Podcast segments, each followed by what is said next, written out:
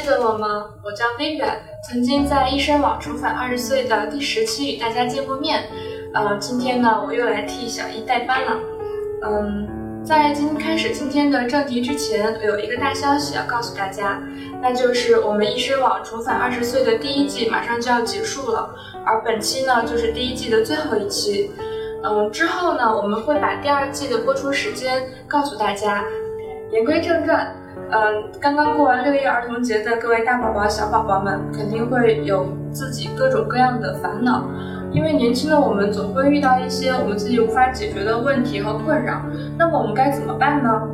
今天我们邀请到了拉筹伯大学商学院的 Sarah 来跟我们分享一下她的这些经验和心得。I actually would wish I would have actually be more comfortable with myself. Um, that's the first one. Um, I remember one of your um, rock and rock and roll um, singer Wang Feng used to say something in the China, um, the Voice of China, 中国之中国好声音, and he said that in his twenties he just wants to, to be Cui Jian. And then in his 30s, he wanted to be something else. I can't remember the name, so sorry about it. And but when he is in his 40s, he started to want to be himself again. And I think that's really resonates with me. I wish I could be more comfortable with myself and knowing I'm a really valuable person and put forward myself more in a more confident way.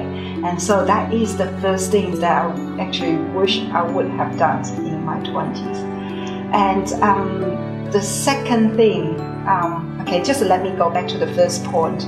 Um, in, in some way, in my 20s, I always thought that grass is always greener on the other side. And I always, you know, really complained why I haven't been given those opportunity.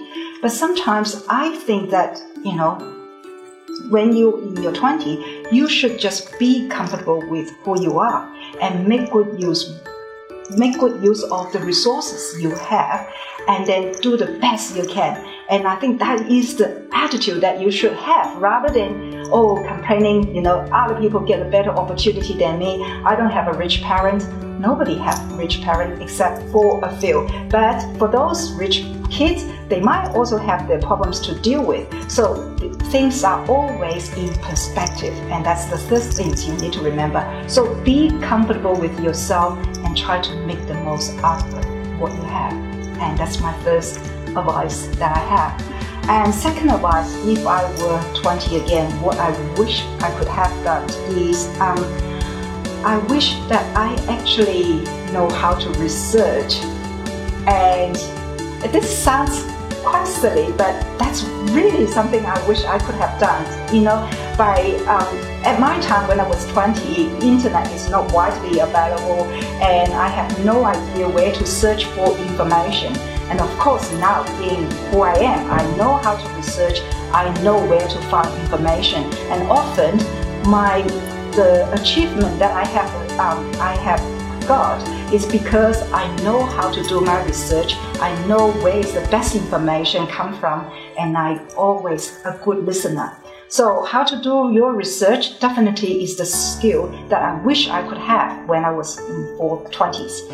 And what is the third um, things that I wish I could have will be um, writing skill. Okay, and writing skill is absolutely undervalued or underrated.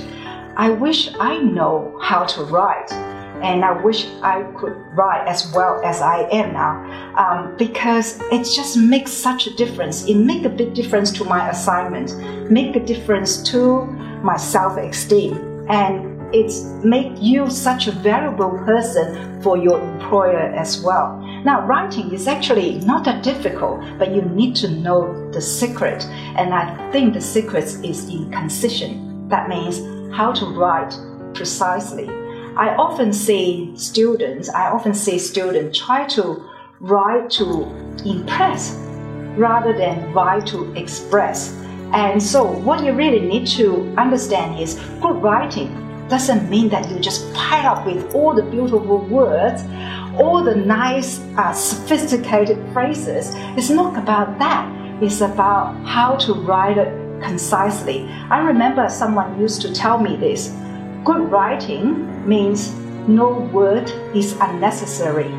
No paragraph, no sentence is unnecessary, and no paragraph is unnecessary. So everything is necessary, just like a drawing without unnecessary lines and a beautiful part or mechanics without unnecessary parts. So that's what you need to achieve concision, right with concision.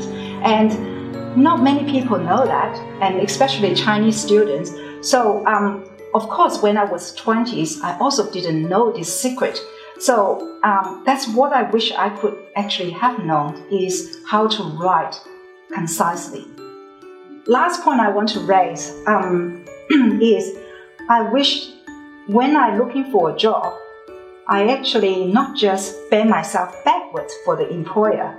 I just absolutely would do whatever they say. I wish I would actually have a look at whether the organization fits my values, and that is something that um, that I wish I could have done. Um, it, now, after working for almost 20 years, I started to realize that you cannot last long in a job that you don't love. You cannot last long in an organization that is totally opposite to what you believe in. Okay, so you have to, when you're searching for a company, when you're searching for a job, don't just go for anything that you actually think there is an opportunity and then put yourself down and submit yourself totally to the company. You need to start thinking whether this company's values, their culture fits you. And you need to put yourself forward and put yourself, consider more for yourself.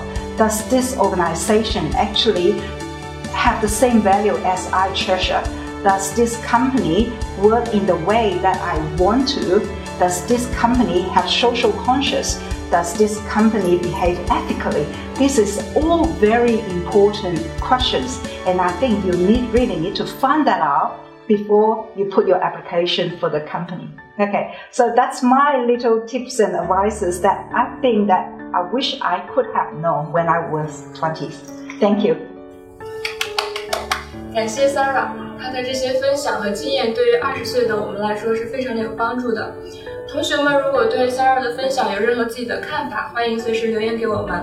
嗯，当然，如果年轻的你遇到了任何无法解决的困惑和问题，也欢迎随时与小易沟通。本期的重返二十岁就到这里了，我是专业代班 Vivian，期待第二季与大家再见面，拜拜。